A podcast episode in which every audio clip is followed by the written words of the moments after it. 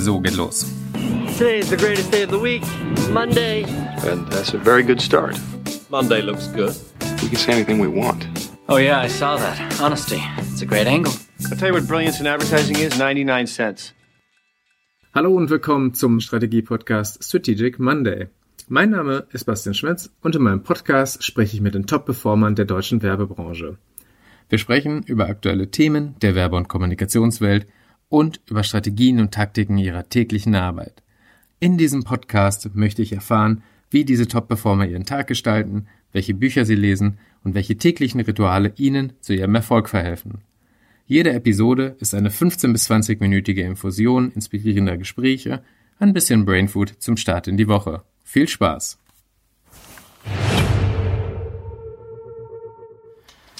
Heute spreche ich mit Andreas Will, geschäftsführender Gesellschafter, und Aaron Keilhau, Partner und CMO bei Anything About. Erst einmal herzlich willkommen und vielen Dank für eure Zeit. Ich möchte euch ganz kurz einleitend vorstellen, bevor wir mit den Fragen loslegen. Ihr habt beide, finde ich, einen sehr beeindruckenden Lebenslauf. Andreas, du warst in der Geschäftsführung in der Fischer-Appelt-Gruppe und lange bei Daimler. Aaron, du kommst auch vom Konzernmarketing, warst vier Jahre lang bei BAT und bist dann in die digitale Businesswelt eingestiegen und hast als Mitgründer und CEO von Pay with the Tweet gearbeitet, was später dann zu Fireball wurde. Mhm. Und jetzt seid ihr Teil des Führungsteams bei Anything About. Anything About ist eine Agentur für Corporate Social Publishing, die 2010 von dir, Andreas, gegründet wurde. Vielleicht kannst du uns vorab einmal kurz erzählen, wofür Anything About steht, welche Service ihr anbietet und was damals deine Beweggründe waren, diese Agentur zu gründen. Ja, danke Basti für die Möglichkeit hier des äh, Podcasts zu führen mit dir. Wir sind 2011 eigentlich erst entstanden, aber das äh, ähm, war damals das Thema von Corporate Social Publishing, sozusagen Social Media Inhalte, User-Generated Content zu verbinden mit sozusagen Corporate Content aus den Unternehmen und das zu verquicken, um authentische Kommunikation zu machen, also um die eigenen Botschaften von Unternehmen mit User-Generated Content zu untermauern. Und dafür haben wir eine Mischung aus einer Agentur und einem Softwareunternehmen gegründet. Die Software, die sozusagen es ermöglicht, diesen User-Generated Content zu aggregieren, einzusammeln und dann zu nutzen, um ihn auszuspielen auf den Websites der Unternehmen mit dem eigenen Content in Verbindung. Das ist so unser Claim. Wir sind quasi diejenigen, die es schaffen, die eigenen Botschaften des Unternehmens mit User-Generated Content zu untermauern. Und ähm, so sind wir eine Mischung aus Softwareanbieter und Agentur, weil wir das für jedes Unternehmen auch customizen. Kann man sagen, das ist so eine Art Programmatic Advertising für User-Generated Content oder? Das wäre ein bisschen mehr. Also wir bieten, ja. glaube ich, Programmatic Advertising ist viel mehr sophisticated als das, was wir bieten, glaube ich. Aber es geht in die Richtung. Und ihr habt euch ja mit, mit Aaron jetzt neu aufgestellt. Du bist seit einem Monat bei Anything About. Genau. Wie ist es dazu gekommen und wie kann man sich deine, deine Aufgaben als CMO vorstellen? Ja, nachdem äh, wir Viral an Acclamio verkauft haben, habe ich mich natürlich der Frage ausgesetzt, äh, was meine nächste Herausforderung sein kann oder sein soll. Und mir war ganz wichtig, dass ich das ganze B2B-Vertriebslearning, was ich aufbauen konnte bei Viral, nutzen werde, auch in meiner neuen Herausforderung. Und ähm, genau, Andreas und ich haben einen Bekannten gehabt, der uns vorgestellt hat. So hat das ganz, ganz gut geklappt. Ähm, genau, und ich werde jetzt zwei Sachen ähm, unmittelbar ausführen. Zum einen werde ich den Vertrieb von CrowdTopic strukturieren mhm. und, äh, und anheizen, ähm, weil wir da noch viele ungenutzte Potenziale haben am Markt. Und zum anderen wird äh, bei mir darum gehen, das ganze Know-how, die ganzen Insights, die wir von unseren Kunden sammeln konnten in den letzten Jahren, ähm, nochmal anzuwenden, um daraus eigentlich ein neues Softwareprodukt ähm, zu entwickeln und dann auch anzubieten, um Bedürfnisse, die wir jetzt noch nicht decken können mit der derzeitigen Software, CrowdTopic, dann wirklich befriedigen zu können. Ich möchte noch mal kurz an Aaron anschließen. Ähm, Aaron ist der Stratege ja. und wir sind bisher sehr pragmatisch vorgegangen. Deswegen sind wir auch froh, dass wir ähm, ihn gewinnen konnten, weil er den Vertrieb jetzt strategisch aufbaut und das, das neue Produkt CrowdTopic in der Breite natürlich so gestalten wird oder neu aufbauen wird, dass wir hier eine größere Zielgruppe von kleineren Unternehmen auch gewinnen können, weil wir bisher sehr stark bei den großen Unternehmen involviert sind, die eine sehr hohe Anpassungserfordernis haben, also sehr customized sozusagen das Ganze wollen und wir deshalb auch eine Mischung aus Softwareunternehmen und Agentur sind und eigentlich mehr Richtung Softwareunternehmen gehen wollen. Software as a Service nennt man das Buzzword. Ja, das Produkt, was ihr anbietet, ist eigentlich ein rein digitales Produkt und ist auch ein bisschen daraus äh, entstanden, denke ich mal, dass ähm, diese große Digitalisierungswelle auch vor der Unternehmenskommunikation keinen Halt gemacht hat. Wie habt ihr den digitalen Wandel erlebt und ähm, wie hat sich jetzt speziell in den Jahren, auch seit Gründung von Anything About, Unternehmenskommunikation verändert? Naja, die, die Kommunikation generell ist natürlich sehr viel offener, mhm. sehr viel transparenter geworden. Das heißt, ähm, das hat, was meine Erfahrung angeht, zu zwei Trends geführt. Der eine Trend, es wird viel mehr kommuniziert, auch von den Unternehmen. Auf der anderen Seite wiederum auch ängstlicher, weil halt alles nun mal von jedem kommentiert werden kann, weil alles von jedem ähm, äh, genau aufgenommen werden kann und auch geantwortet werden kann. Ich bin ein großer Fan davon, alle Kommunikationstore zu öffnen. Ich glaube, wenn du nicht Teil einer bestimmten äh, Kommunikationsgruppe oder eines Gesprächs bist oder wirst, dann ist das wie in schlechten Freundeskreisen, dann wird, dann wird über dich gelästert. Ja? Also im Endeffekt ähm, ist es immer besser dabei zu sein. Und man sieht ja auch an bestimmten Plattformen wie zum Beispiel Reddit, wo jetzt ähm, Kommentare von, von Nutzern praktisch geup- oder gedownvotet werden können, dass auch nicht wie es bei vielen Unternehmen nämlich immer gehandhabt wird, dass sie immer schlichtend eingreifen müssen in, in Kommunikation, ähm, sondern dass User durchaus auch für ähm, eine faire Kommunikation ja, ver verantwortlich sein können und da auch tätig werden. Ja? Also dass es selbst von den Usern reguliert wird am Ende des Tages. Exakt, genauso. Aaron, du hast es selbst gesagt, jeder hat eine Stimme im Netz, es ist unglaublich viel, was passiert. Wie kann man das als Marke am besten nutzen und wie kann man am besten filtern, wer wo und wie über, die, über einen spricht? Also generell bieten ja die Analytics-Programme sehr gute Möglichkeiten, ähm, das rauszufinden, was wo stattfindet. Wir knüpfen daran an. Mhm. Wir sind einer von vielen Anbietern, die es ermöglichen, diese Inhalte einzusammeln, natürlich auch so auszuwählen, dass man sie gekonnt ausspielen kann, aber dabei natürlich auch auf negative Themen durchaus eingehen sollte. Also wir empfehlen nicht nur positive Inhalte schön auf die eigene Website zu packen von Usern, sondern auch das Negative und im Kontext natürlich negative Themen aufzugreifen, zu beantworten vielleicht oder klarzustellen. Oder, und das ist die Quintessenz, ähm, bei Love Brands ist das heute schon so, dass es User-Kritik gibt oder User-Fragen und andere User beantworten das oder sozusagen ähm, springen für die Marke ein, ohne dass sie aufgefordert werden und kämpfen für eine Marke, die sie gerne haben. Und das ist eigentlich das Ziel, dass jede Marke seine eigenen nicht bezahlten authentischen Markenbotschafter aufbaut, ähm, die dann für das Unternehmen, für die Marke sprechen. Und das ist dann am authentischsten. Ja. Ähm, das halte ich für ein großes Ziel. Das schafft nicht jede Marke, wenn nicht jede Marke ist ein Love-Brand, aber so, das ist eine Möglichkeit, die man äh, ins Auge fassen sollte, als bei jeder Marke. Und bevor man dahin kommt, muss man natürlich selber sehr authentisch mit den Usern umgehen und deren Beiträge wertschätzen und vielleicht auch in Dialog mit ihnen treten. Und um da nochmal, sorry, äh, um da nochmal zu ergänzen, ähm, wie man es auf jeden Fall nicht machen sollte, weil die Erfahrung habe ich natürlich in den ähm, zweieinhalb Jahren bei Pay with a Tweet und Viral gesammelt, wo wir Empfehlungsmarketing, also Online-Empfehlungsmarketing implementiert haben und über 150 äh, Online-Empfehlungsmarketing-Kampagnen gemanagt haben. Man sollte nicht plump incentivieren. Mhm. Also äh, was viele Unternehmen versuchen, ähm, was, was nicht geht, ist das plumpe Incentivieren von werblichen Beiträgen, wie es ja zum Beispiel jetzt oft im Influencer-Marketing gemacht wird. Was, was wir gelernt haben über unsere Kampagnen, was, was gut funktioniert hat, sind, sind doppelseitige Belohnungssysteme in, Empfehlungs, ähm, in Empfehlungsprogrammen, also wo nicht nur ich dann davon was habe, wenn einer meiner Freunde etwas kauft, sondern zumindest beide was davon haben. Ich glaube aber noch mehr daran, dass man in Zukunft viel mehr authentische, genauso wie Andreas es auch eben gesagt hat, authentische Beiträge ähm, filtern muss, suchen muss, mhm. ja, vor allen Dingen durch technologische Möglichkeiten, um die wiederum zu veröffentlichen und zu verbreiten, ähm, um sie so komplett unverfälscht auch publizieren zu können. Ja. Welchen Stellenwert hat eurer Meinung nach User-Generated Content gegenüber klassischer Kommunikation und wie agieren die beiden zusammen?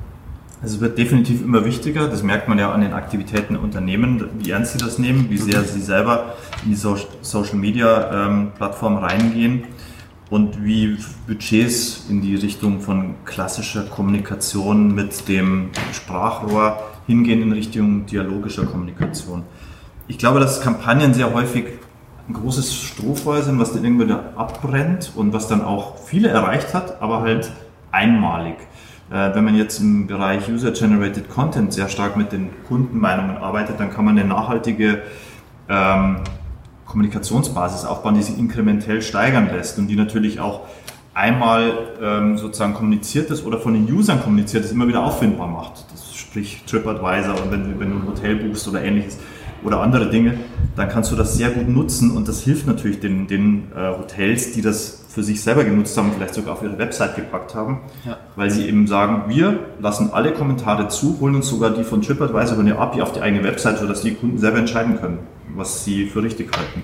Das heißt, da ist äh, Transparenz eigentlich der Schlüssel. Transparenz und Authentizität, würde ja. ich sagen, genau. Und wir dürfen alle nicht vergessen, dass Amazon und Booking.com, also solche Unternehmen unter anderem, uns natürlich auch alle dahingehend erzogen haben, mhm. dass wir nur noch auf Bewertungen äh, achten in Zukunft und das nicht nur in, in Online-Shops oder in Buchungsplattformen, sondern das gilt natürlich für Brands wie L'Oreal, Bayersdorf, Unilever wird das genauso gelten. Und äh, da müssen wir drauf aufpassen und da müssen wir auch dementsprechend reagieren und User-Generated Content zulassen und noch mehr nutzen. Wollen wir nicht den Abgesang auf klassische Werbung oder auf Kampagnen oder sowas singen? Ja. Auf keinen Fall. Wenn man große Marken neu inszenieren muss, initial und möchte, dann ist TV oder auch äh, große Print- und äh, Außenwerbekampagnen sicherlich super hilfreich und auch notwendig, bevor man überhaupt in die andere äh, User-Generated Social Media äh, Kommunikation wirklich tief einsteigen kann. Ja. Aber es wird definitiv sich verlagern und auch weiterhin so in die Richtung entwickeln. Ich fand ja immer, der große Vorteil von User-Generated Content ist, äh, wie ich es ja auch schon gesagt habe, das ist glaubwürdiger und das man hat eigentlich ein stärkeres Vertrauen zu User-Generated Content, sei es Bewertungen bei Amazon, bei TripAdvisor. Was ich nur in letzter Zeit beobachte oder was halt generell so der Trend ist, ist, diese immer stärkere Kommerzialisierung von Blogs, von Instagram-Profilen. Und ich habe mich dabei gefragt, wie blickt der User überhaupt noch durch, was jetzt echter User-Generated Content ist und was letztendlich promoted ist oder ich glaube, das hängt ganz stark davon ab, wie gut man den jeweiligen Sender auch kennt. Also mhm. ne, ähm, ein gutes Beispiel, wie, wie, es gut gemacht wird, ist beispielsweise bei Tim Ferriss oder auch von Vishen Lakiani, das ist der Gründer und CEO von Mind Valley. Mhm. Ähm, zwei Amerikaner, mit, bei denen man das Gefühl hat, die tauchen sehr tief in Produkte ein, kennen sich sehr gut aus, dem man das auch glaubt, dass sie mit diesen Produkten, Marken auch wirklich interagiert haben, bevor sie eine Empfehlung abgeben. Und ähm, im Endeffekt entscheidet also jeder Rezipient am Ende des Tages selber, wie gut kenne ich meine ähm, ja, die, die, die Person, wie gut kenne ich den Influencer und glaube ich dem dem das. Und das ist äh, logischerweise enorm wichtig, was die Glaubwürdigkeit angeht. Viele Unternehmen spannen sich teilweise auch Influencer vor den Karren, mal ganz grob gesagt, und wollen ähm, dadurch natürlich authentischen Content verbreiten, aber es ist schon meist deutlich, dass die Influencer dann auch bezahlt sind oder dass sie im Sinne des Unternehmens agieren. Das ähm, muss man natürlich sehr dosiert anwenden oder man muss dann zumindest irgendwo erkenntlich machen, dass das ein Influencer des Unternehmens ist und dass der im Auftrag des Unternehmens handelt und nicht komplett frei und losgelöst neutral das Ganze bespricht. Das gibt es auch, das ist auch möglich, sollte man auch durchaus in Erwägung ziehen, aber man sollte es kennzeichnen. Ich würde mir wünschen, dass es auch gerade im Influencer-Marketing-Bereich eigentlich eine, eine, viel größere Pull-Promotion gibt, dass also nicht die, die Marken auf die Influencer zugehen, sondern Influencer oder andere Online-Celebrities, äh, Markenbotschafter, die schon wirklich für Marken brennen, eher auf Unternehmen zugehen. So muss es eigentlich laufen. Das ist eigentlich so eine Art Brand Ambassadorship gibt, ähm, wo, sich, wo sich Markenbotschafter bewerben können äh, bei Unternehmen, die sie gerne sponsern würden oder die gerne über diese Marken was schreiben würden. Die, in die Richtung müsste es eigentlich gehen. Also da kann man davon ausgehen in dieser Logik, dass es einfach viel besser dann zur Marke passt, wenn das aus dem Antrieb des Influencers kommt, oder? Ja, absolut. Also wie gesagt, Tim Ferriss, also der, der Autor ja von, von der 4-Hour Workweek, mhm der beschäftigt sich dann mit einer bestimmten äh, Ernährungsweise und mit bestimmten Produkten. Darüber schreibt er in, seiner, in, in, in, seiner, ähm, in seinen Büchern oder in seinem Journal. Ähm, da kann man es ja nachlesen und danach äh, sagt er, was seine Erfahrung war. Nicht? Und daraufhin äh, promotet er das erst. Und da geht auf eine Marke zu und sagt, ähm, ich habe es getestet, ich würde da gerne was drüber schreiben äh, und nicht andersrum. Aaron, du hast schon Tim Ferriss gesagt, was, äh, glaube ich, einer deiner Informations- oder Inspirationsquellen noch ist. Was habt ihr noch für weitere Inspirations- und Informationsquellen? Also ich, ich persönlich finde die South by Southwest ganz gut. Da bin ich jetzt zweimal gewesen und werde definitiv die nächsten Jahre, wenn nichts dazwischen kommt, wieder hinfahren. Das ist so eine, in Austin ist bekannt, glaube ich, immer im März ähm, die weltweit wichtigste Interactive Conference, wo viele ähm, große Startups, auch Twitter zum Beispiel, zum ersten Mal den richtigen Bam gemacht haben und dann auch sie verbreitet haben. Da kriegt man ganz neue Inspiration über Artificial Intelligence, Machine Learning, verschiedene andere Sachen, die einen einfach zu neuem Denken inspirieren. Aber dann gibt es auch ganz banale Sachen bei mir, wie zum Beispiel ein Manager-Magazin. Das lese ich zum Beispiel, wenn ich Abonnent, ich mache jetzt, will jetzt keine Werbung dafür machen, aber das, das sind, da geht es sehr stark um Köpfe und Menschen, die gutes Management machen, die gute Ideen haben, die irgendwie ein Unternehmen komplett drehen können. Und das finde ich teilweise inspirierend und wende ich dann teilweise auf meinen eigenen Alltag an oder kann ich anwenden. Also ich kann mich dem, dem Thema Messen oder Konferenzen nur anschließen. Ähm, Da geht es bei mir aber primär, oder es geht bei mir allgemein darum, sich mehr mit Menschen auszutauschen. Äh, vor dem Laptop sitzen wir alle genug. Und natürlich habe ich, höre ich auch, äh, also lese Blogs, äh, habe mein, mein Feedly-Account, äh, in dem ich sehr viel Fachzeitschriften oder Artikel auch lese. Ähm, aber im Endeffekt ist der Austausch innerhalb der Szene und noch das persönliche Treffen, das ähm, ist immer noch am wichtigsten für mich, für meine Inspiration. Vielleicht ergänzend dazu, Lunches sind für mich ganz wichtig. Ich treffe mich eigentlich regelmäßig und da ist Hamburg eine hervorragende Networking-Stadt, muss man sagen. Regelmäßig mit anderen ähm, Gründern, Unternehmern, Geschäftsführern oder auch jeglicher Couleur oder auch äh, Menschen wie ihr zum Beispiel. So haben wir uns ja auch mal kennengelernt. Und ähm, das ist äh, super inspirierend, weil man dann ganz neue Ideen bekommt, einfach beim Mittagessen, was man sowieso gemeinsam einnehmen muss. Und das hilft dann auch wieder für das Networking, um weitere interessante Menschen kennenzulernen. Das inspiriert mich ganz besonders. Das finde ich ganz interessant. Also auch gerade so in der Zeit, wo man sich eigentlich ganz viele Informationen immer aus dem Netz holt und ähm, tausend Blogs und ähm, RSS-Feeds liest, dass dann halt dieses Persönliche, finde ich, oder habe ich auch in anderen Vide äh, Interviews rausgefunden, ähm, eine viel größere Rolle spielt heutzutage. Man behält es natürlich auch viel besser. Ja. Und hat direkt jemanden, wo man, wenn man noch Nachfragen hat oder das in, in bestimmten Situationen braucht, das Wissen, äh, weiß man direkt, wo man auch noch äh, mehr Informationen bekommen kann. Ja. Wenn ihr jetzt mal an euren Arbeitsalltag denkt, gibt es ähm, einen bestimmten Tagesablauf, den ihr habt und bestimmte Rituale, die ihr jeden Tag verfolgt? Also ich äh, meditiere jeden Morgen und äh, das mache ich jetzt seit einem Jahr, was mir sehr hilft. Äh, und dann habe ich eigentlich als Morning äh, Ritual oder als Morgenritual nur noch, dass ich äh, mich gar keinem äh, Content aussetze in der ersten Stunde, in der ich wach bin. Ähm, und das funktioniert sehr gut. Das heißt, das erste, ich fahre mit dem Fahrrad zur Arbeit und da fange ich an mit, mit ähm, verschiedenen Podcasts, auf die ich dann zugreife. Ähm, aber vorher, vorher nicht. Also ich ähm, mache so ein bisschen das Gegenteil, glaube ich. ich äh, laufe um die Alster, aber nicht jeden Tag, vielleicht jeden zweiten Tag, einmal ganz früh auch. Ähm, ist leider nicht so inspirationsfähig, weil ich da mit einem Freund zusammenlaufe, sonst würde ich nicht aus dem Bett kommen. Ähm, aber so im Büro ist, der jeder, ist jeder Tag anders. Da sind wir sehr spontan, glaube ich. Also wir haben keine richtigen Rituale, würde ich mal sagen. Es gibt natürlich klassische Meetings, aber ähm, die meisten Sachen fallen einem ein, wenn man unter der Dusche steht oder auch teilweise in der U-Bahn, wenn ich ähm, Podcasts höre, da auch meine Bücher, die ich nicht mehr lese, sondern hauptsächlich über Audible höre, ähm, da generiere ich sehr viel Inspiration. Das ist zum Beispiel schon ein Ritual, dass ich das jeden Morgen mache. Ich fahre mit der U-Bahn, dauert insgesamt 20 Minuten und lese, höre dann meine, meine, meine Sections in den Büchern. Das ist ganz spannend. Ah, Okay, also bei euch beiden so der Morgen als, als eher so, ja, wie sagt man, also einmal bei dir ist es mehr so auch so diese Zeit, sich zu ordnen, Zeit für sich und bei dir ist es so die Zeit, sich zu informieren. Schreibt ihr To-Do-Listen beispielsweise auch? Habt ihr so ein Ritual? Ich so ganz pragmatisch, ja, handschriftlich. Das ist das Einzige, was ich handschriftlich noch tue, so ungefähr, außer Unterschriften irgendwo drunter zu setzen, vielleicht hier und da mal.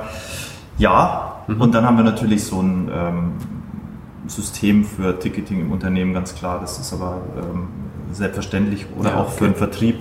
Das könnte man auch mit To-Do-Listen ähm, verknüpfen, weil man natürlich im Vertrieb ähm, bestimmte äh, Wiedervorlagelisten hat, die man immer wieder sozusagen rausziehen muss. Und das ist eigentlich das, was für mich zumindest zutrifft, wo Ja. ich mir Listen mache. Aber sonst darüber hinaus nicht großartig. Ah, okay. Alles im Kopf. Alles im Kopf.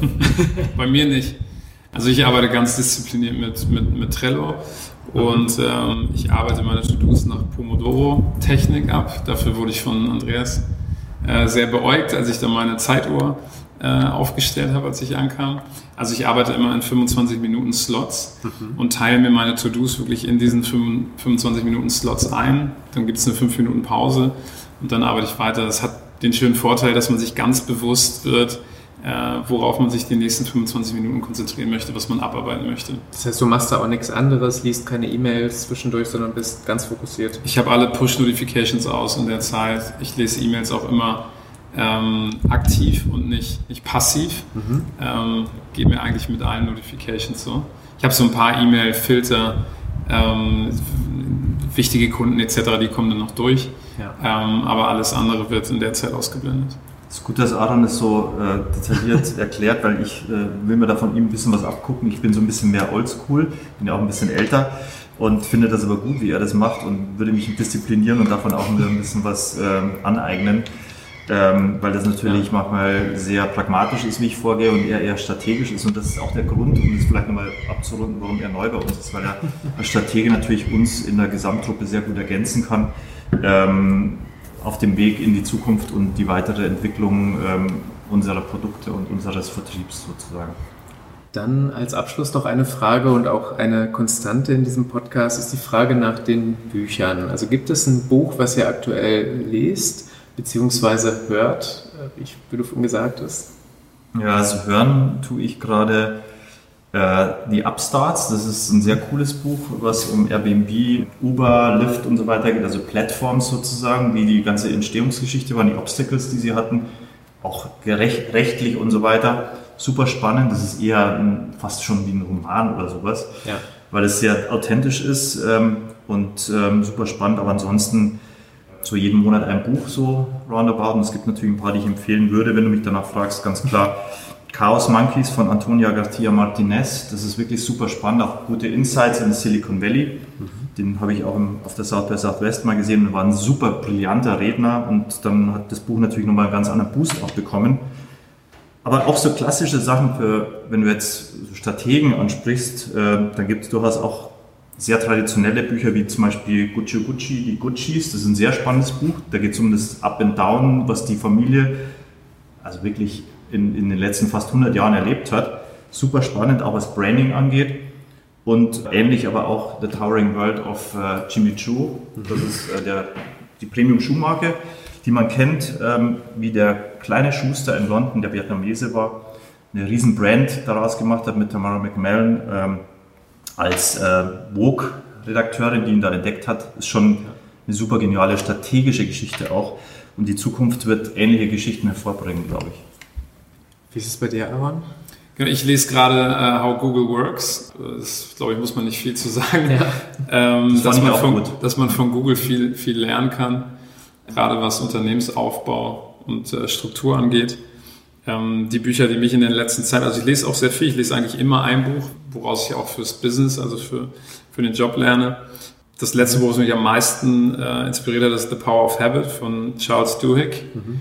Ähm, geht so darum, wie wir eigentlich ähm, Produkte vermarkten und dass es immer wichtig ist, Produkte so zu vermarkten, dass sie in die Rituale und in die, ähm, in die Geflogenheiten äh, des Alltags mit eingebunden werden können. Ah, okay. Und ähm, also es ist eigentlich eine, eine sehr, ein Buch für Vermarktungsstrategien letztendlich, ähm, was sehr insightful ist, also wo man viel rausziehen kann. Okay, super. Dann äh, war es das auch schon und vielen, vielen Dank für eure Zeit und für dieses spannende Interview. Danke dir. Danke, Basti. Vielen Dank. Ciao. Ciao.